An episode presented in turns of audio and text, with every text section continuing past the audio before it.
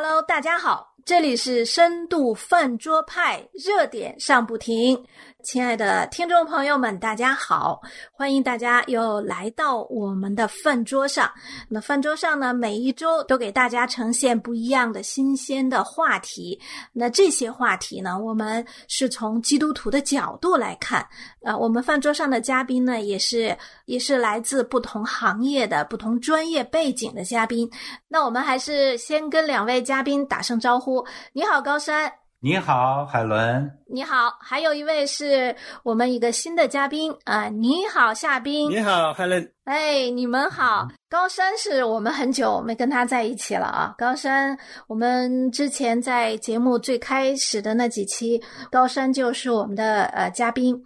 那今天呢，高山又来到我们中间，而且带来了夏冰，呃，欢迎你们。那我们今天呢，进入一个话题的分享啊。那今天这个时代啊，特别是二零二零年，啊，我们这一年快过去了，可是我们发现这一年啊，我们经历了太多以前从未有过的一些惊险，一些像。大戏一样，像大片儿一样的，呃，场景呈现在我们眼前。从年初的新冠肺炎，很多城市都关闭，到今天我们看到的遥远的美国的呃竞选。啊，每一个事情哈，都带给我们二零二零年极大的冲击。我们也看见了整个社会出现了非常多的乱象，呃，或者说我们在这样的一些灾难，在这样的一些呃问题面前，会引得我们思考啊，我们的文明，我们的社会怎么了？出什么问题了？那就像尼采他在《偶像的黄昏》里面曾经这样说过：说，在这个世界上的偶像比真实的事物还多。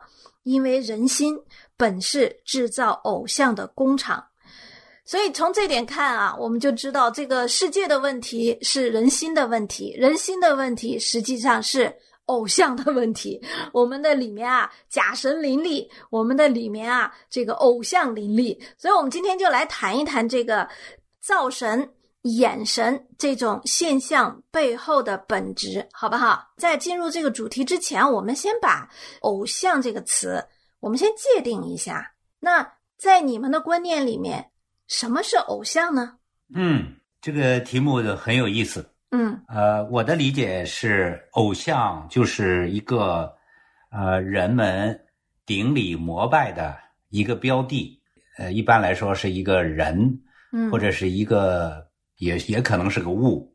啊，它是一个让人们顶礼膜拜、朝拜、毫不怀疑的啊虔诚的信任，并且臣服于这个力量啊。嗯，所以我的理解差不多是这么个含义啊。嗯，那夏冰呢？耶，我非常同意这个呃高山弟兄的这个说法哈。呃，不过我从圣经的观念上理解，好像是。觉得你把任何东西在你心目中你放了位置高于真实了，这个东西成为你的偶像了。嗯，或者把它列为和上帝呃平等等话，就是超越了上帝在你心目中位置了。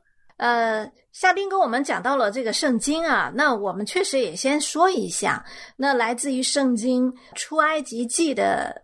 二十三章，或者说摩西十诫里面第一条，他就确认了。他说到：“耶和华是唯一的真神，除此以外不可有别的神。”是。那在第二条也指出，就十诫的第二条也指出不可拜偶像。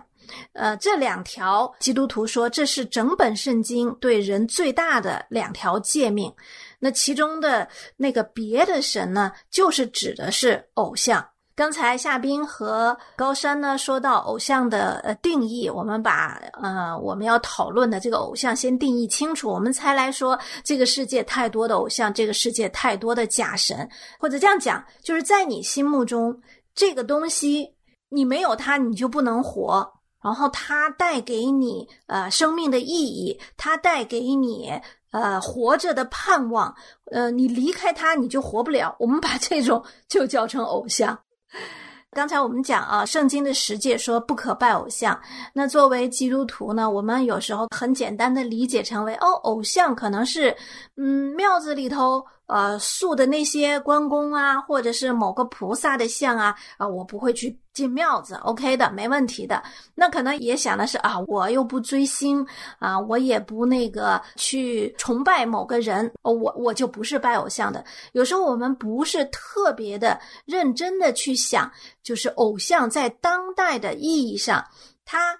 换了一种包装，他披上了一个另外的一种外衣，他仍然呈现出偶像的特质来。有时候我们忽略了，或者是没有仔细的、谨慎的发现的时候，使得我们就落入拜偶像的这样的一个陷阱里。嗯，所以我记得有一本书是提摩太·凯勒写的，叫《诸神的面具》，它里面就列举出了啊非常多的偶像。他甚至说，那些我们认为是好的事情。都可能成为我们的偶像，为什么呢？因为我们觉得那些好的事情，比如说婚姻，比如说爱情啊，比如说我的学历、我的学识、知识，这些都听起来很好。可是如果我们把它看的，我没有这些我就活不下去，我没有这些我就是个失败的人。其实我们已经把它看成偶像了，就是说是当了你的人生支柱了，对吧？对 对对。那今天我们谈的呢，我们可以从一个更加广泛的范围来谈，比如说，呃，我想问一下夏冰，你看当代的世界的这种半神、这种假神的现象，你觉得它呈现出的是一个怎么样的状态呢？在哪些方面呢？我觉得呢，现在这个时代，我这个总体感觉好像人类这个真神是。越来越远，但是这个假神是铺天盖地了，形成一个潮流一样，太多了。你看过去吧，人们出于愚昧或者说科技不发达的时候啊，人们容易把一些东西神化了。你像把一些国家这个皇帝啊、元首啊，是吧？呃，政党组织啊，或者自然的物体。你看我们小的时候在老家都有一棵树。啊，一个老古树 被雷劈了，哎，结果哎，人说显灵了啊，都去拜。嗯，现在发现哈又越来越多了，甚至是现在好多明星都被当成神了，好多精英啊，你财务精英啊，呃，都是财神啊，股神呃有股票精英股神都都当成神了。嗯嗯，也就是说，夏冰的观念当中，就是今天的这种假神其实更加丰富多彩。对，他脑门上可能不写个神这个字。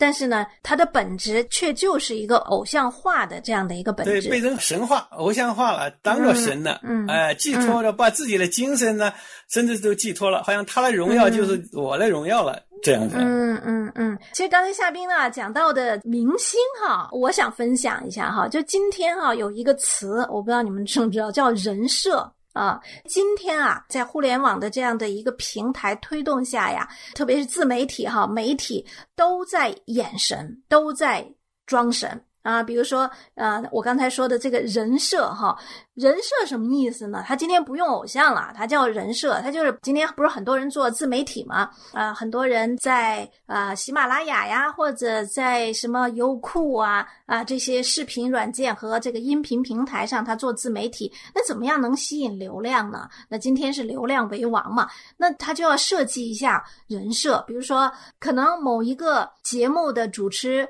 他把它设计成一个高。级知识分子男性的人设，当他在一个人格魅力的细分的情况下，设计出针对某一类人群的这个设计的时候啊，哎呀，这个就成为一个非常的使得很多人追捧啊，使得这些呃我们叫饭圈儿，就是这些粉丝们就去追捧。那这种对自媒体人设的追捧呢，实际上。表达出的不仅仅是对这个人哈，这个人设他人格的迷恋，同时其实也是这些粉丝他自我的一个投射。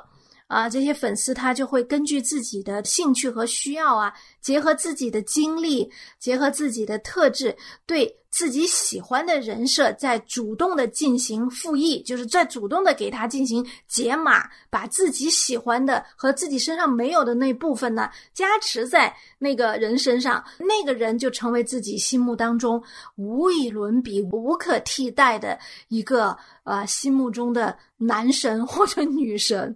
就是我现在发现的哈，自媒体的所谓的人设的设计，实际上也是在制造偶像、造神。对，造神是两个方向，一个方向是把别人造成就造别人像神，还有一个就是自我为神，自己造神，自己把自己当神。所以啊，这个现象是呃真真实实的存在于各个的国家、各个的环境里头，归根结底都反映了人性的某一种需求，或者是某一种趋向啊，他们的一种趣味，甚至是啊，嗯嗯嗯，确实是也很同意刚才呃高山弟兄讲的，确实照照相实际上是人性的呃一个投射。啊，人性当中的那种呃自我自大哈、自高至大的一种投射，或者是人人性那种私欲的一种投射吧。我真是想，也曾经想过，这这为什么会呃人们这么热衷于去造一些假神呢？我发现呢，现在这个时代，实际上它的背后呢，实际上都是一个呃利益驱动。哎，人们在利益的这种物欲横流的情况下，这就驱动他们去不自觉的。把自己当做神，好像是我有钱了以后呢，杜甫呢得到满足以后，就开始去追求更大的自我吧。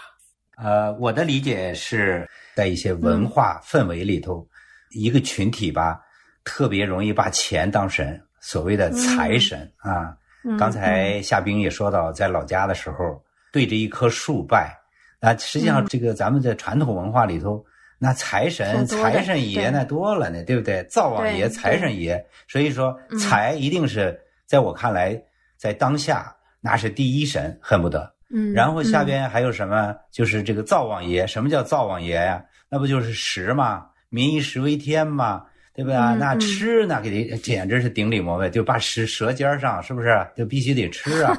对。一个是财神，一个是食神啊。然后再一个就是权力。啊，那呃，权力它一定是神啊，权力甚至比财、比食还排在前边。在我看，在有些时候，嗯啊，我就在想到，你不用说我们古代的皇帝啊，皇帝君临天下，对吧？那不就君王嘛？那不就是最高嘛？所以他他自己把自己当神，呃，百姓也是把他供奉为神。第二个呢，就是从上到天子皇帝，下到一个公社书记，一个镇长，一个村支部书记，因为他有权利，因此人们潜意识中的那种对权力的膜拜，造成他们认为权力是至高无上的。我有了权，我就有钱，我就有吃有穿，有有二奶有三奶。对，你呀，这是人们的一个很普遍的一种价值取向。啊，在我观察来，所以跟真的是诸神遍地。刚才海伦引用提莫凯勒的《诸神的面具》，啊，那个引用是很好的。但是我就在想，人们为什么热衷于造神、演神，或者热衷于拜偶像呢？这个偶像包括拜别的偶像，也包括拜自我朝拜、自我升腾、对自我加冕啊，这种。对，那这是为什么呢？哦，我这个一直在思考这个问题。后来我这个想了想呢，可能是不是有这么以下几点？第一点就是，是不是对未知的这种恐惧，对未知的恐惧哈。第二个呢，人的寿命是有限的，所以人的认知也是有限的啊。嗯。第三点呢，人活在这个世上，他需要一种安全感。那进一步呢，实际上人的属性里头有两方面，一个是叫。社会属性还有一个叫宗教属性，对吧？所以他要获得这方面的安全感。再一个呢，第四点呢，就是人特别懒。不要以为大家都觉得自己很勤奋，其实人的最深处的地方，他是有惰性的啊，他是懒惰的。所以这个综合了这几个方面，可能有这个原因。对。呃，高山啊，你刚才说到的第一个原因可能是恐惧对未知的恐惧，哎，这让我想到哈，就是在几年前有一个大师叫王林，嗯，啊，他很多人上到达官贵人，就是马云呐、王石啊、啊赵薇啊这些非常有名的，从演艺界到经济圈儿，然后再到上层人物圈儿，都去拜见他，都以跟他合照或者是跟他建立关系。系为荣。是，对，就跟夏冰说的，精英人士。嗯，对，我想，其实这些精英人士，通常在我们老百姓眼里看来，其实他们都是非常的有高智商的。你说谁敢说马云不聪明，对吧？对，都有高智商的，都有高的这个判断力的啊，也是一个很有行动力。他们怎么会败在一个骗子？我们说后面王林被抓了嘛，他就是以他行骗呐这些各样已经死在监狱里了。对，但是呢，这个现象哈，让我思考，正好和你说的，就是人们对未知的恐惧。呃，因为在王林的他的种种的表现里面，就是他吸引人的表现里面，他有一个就是预知，他可以给你预知未来、预言未来。这些我我想，对于马云也好，对于赵薇也好，对于这些精英也好，他们虽然能够掌控自己当下的生活，但是他们不能确定自己能掌控未来的生活。所以，当出现 王林这样的一个骗子，他有一些，当他有一些手段了，他有一些察言观色，甚至他也呃有一些人脉的基础的时候，哎，你看人们就很容易落入这种。圈套里面，我想很大程度上就是因为马云他们其实是没有安全感的，他们也是对未知的未来有恐惧的。当有一个人出现，他说他能够借着某些法术或者是某些仪式，可以为人消灾，可以为人铺路的时候，我想大家就趋之若鹜了，就丢失了当有的理性了。我这个是一个很能说明啊问题的一个例子。嗯，因为这个王林呢，他有一套。骗子嘛，他总是骗术，他有一套非非常高超的骗术，但是他也有一些啊，他的邪的东西啊，比如说他可以空手变蛇啊，当时就把人镇住了。这就是他用这种人们对未知的恐惧啊，未知是什么？那就是说我们眼睛看不见的啊，也可能是灵界的东西。哎，这样的话就确实把人就给震慑住了。嗯，对我非常赞成高山分析的。我觉得确实是像呃高山呃这种说呢，这个偶像的背后肯定是有某种势力。嗯哼，好像这种势力呢，好像是灵界的势力，还有一些呃其他的势力在推动着他。光他自己估计他也成不了。对我，我觉得我们刚才说的呀，包括这个人造的偶像啊，就是这些人设呀，哈，这都看得见的啊，我们好像还容易区分。但现在还有一些就是特别我们不容易区分的隐性的偶像，可是我们有时候呃没区分的时候，就无意就落入他的陷阱。比如说啊，今天的科技，特别是在当代的时候，我们甚至已经把科技当成神了。啊，比如说今天的大数据，今天的各样的区块链，今天的这种这种量化思维啊，就任何事情都做表格，任何事情都是用量化的方式来计算、制定和完成啊。所谓的理性思维嘛，所谓的理性，其实这也是一种问题，就是当你把这些。大数据也好，啊，量化思维也好，你把它当成能解决所有问题的一个万能的呃事物的时候，你其实就陷入了偶像崇拜啊。我们说，比如说科学，我们都说哈，今天我们特别推崇理性，特别推崇科学。我们觉得科学的精神就是求真，科学精神就是尊重事实。呃，可是呢，我们有时候把科学当成万能的时候，科学至上。用科学来解决一切问题的时候，这就已经不科学了，这就已经不符合科学精神了。这种隐藏的啊，这种隐藏的东西，我觉得，呃，恰恰是我们有时候不容易发现的。比如说。刚才我们可以举例一些，比如说现在大数据，哎，我不知道你们有没有那个经验，嗯，像我就是觉得，我经常比如说上网的话，哈，我如果浏览过呃某种类型的，比如经济类的或者时尚类的，你会发现它推送的就开始就一直就是这种类型的。今天的大数据它精准的抓住了你的喜好，大数据运用这种分析啊，它根据你上网的这种习惯，根据你浏览网页的这种比重、这种比率。它来揣摩你喜欢什么，而且他揣摩的还很准。哎，我们就发现好像大数据今天就跟以前我们说算命的一样啊，它能准确的能抓住你喜欢什么，然后精准的去推送这些，以至于很多人就说是不是以后大数据都能把我整个的未来都能预测了？因为它能知道我喜欢什么，甚至能预测我下一步会做什么。根据数据的整理和运算，它有一种算法，它是不是就能预测我们的未来呢？现在人们居然期待，嗯，大数据能够完成对自己未来精准的预测，使我们趋利避害，完成这样的一个算命的功能了。嗯，这个海伦这个说的特别好啊！你说的这个大数据，然后后边你刚才说到一个词很关键，叫算法。现在“算法”这个词啊，成为一个高频词，高频率出现的一个词。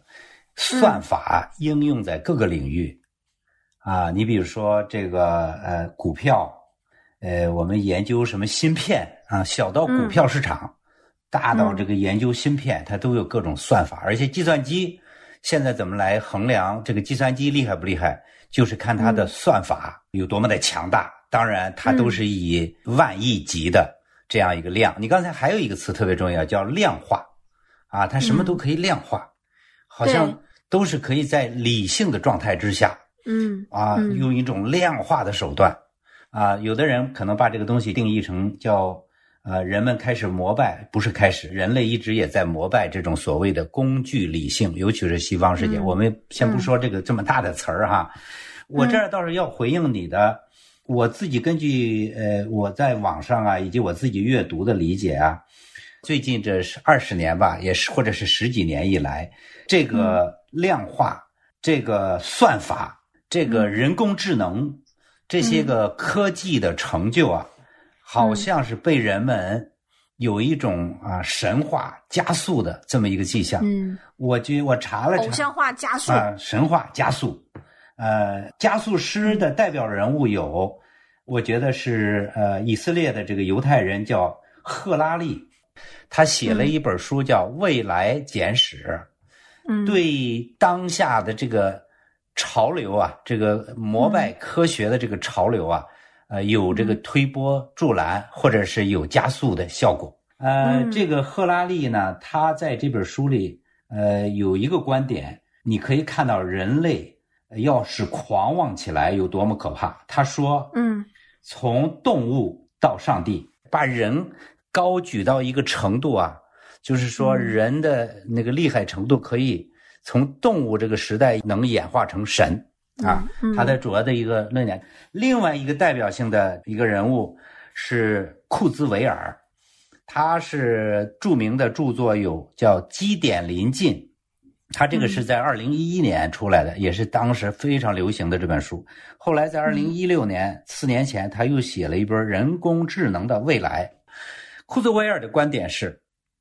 人通过科技，像这样的 AI 技术，AI 技术科技的一部分嘛，人最终可以在他有一个预言啊，他自己号称是预言学家，他说在二零大概二零四九年、二零五零年，人可以实现永生，啊，嗯，前几年呃，其实夏冰和我我们一起参加过一个研讨会，亲耳听到了库兹韦尔的演讲。当时他是以科学家的身份，呃，有一个论坛，呃，在场的当然还有神学家。但是从那个演讲上，我们就可以看出，他虽然是犹太人，他本来应该有神的观念，有耶和华神在他们的心中的，嗯，但是他现在他已经理性到一个程度，他把科学啊当成了他的神，他把科学抬高到一个神的位置。所以这一切的抬举，就是把人的东西、把物的东西抬举到神的位置，这就构成了一种僭越，这就是一种拜偶像。对对，刚才高山弟兄说到的这个 AI 呀，这些科学技术的不断的发展，使得人们生发出一种是不是借着科技能够改变我们的命运，改变我们人类的未来，改变我们生命的长度这样的一个呃幻想的时候，其实就是落入了偶像的境地。我记得我们之前讲过一个钢铁侠马斯克，他现在不是已经。嗯，宣布脑机接口将在一年之内可以植入人脑吗？我们在饭桌派上呢，我们也深入的讨论过啊，所以呢，我们就一直在运用理性，想要去突破上帝为我们设立的那个理性的边界，对，以至于我们今天，呃，我们说人，当我们在讲到那个脑机接口的时候，哈，马斯克他们最终最后的想法是要把意识，就是人的意识，最终要下载到那个机器里，储存在机机器里，让人透过。这个机器永生，因为人的这个意识就在这个机器 whatever，它可能以各样的形态出现啊，就形成永生。同样，另一方面，基因技术呢，就是想透过基因。编辑技术使得人的这个肉体的生命，哈，肉体不断的延长。我们不断的修改我们有病的基因，透过基因的这种修改，你就可以身体的寿命就可以掌握在我们自己的手里，而且呢，最终就达到永生。你你看见科技非常有力量，人类的理性非常的有创造力，但是呢，当它一发冲天的时候，你看它走向的那个目标就是。想让我们自己成为神，嗯，太可怕。对我回应一下这个高山弟兄，呃呃的这个分享嘛，确实当时，呃高山弟兄啊也邀请我参加这个会了，在这个会上，其实我想举手啊去提问，但是 没有遇到机会。我就我觉得他们这里边吧是借用了基督教圣经上那个永生的观念，哎，好像他觉得人永远不死就是永生了。呃，实际上我觉得这也是一种假神诱惑人们的一个重要的方面，因为真正的永生，实际上在我们基督教的观念上来讲，就是有神同在，嗯来有神的生命在你的里边啊，才就永生了。你永远不死，如果是永远不死，你是在硫磺火湖里边也可以永远不死，是吧？所以说，人的 精神在哪个状态对，你在哪个状态下？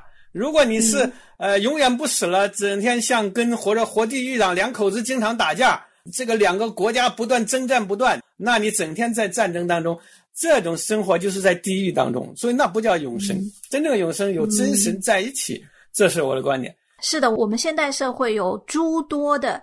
假神有诸多的眼神现象，那呃时间关系呢，我们今天这一集先到这里啊。我们深度翻桌派是周周见，谢谢两位嘉宾，我们下次见，再见，再见。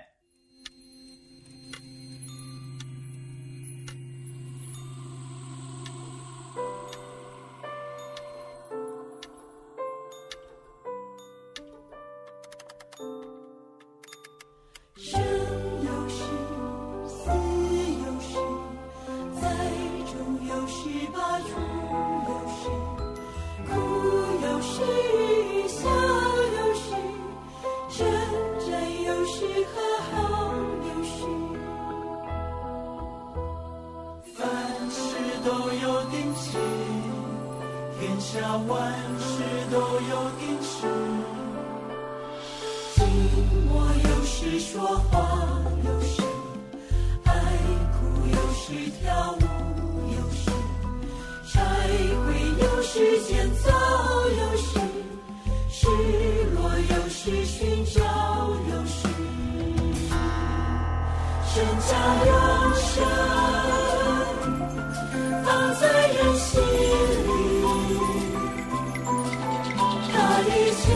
source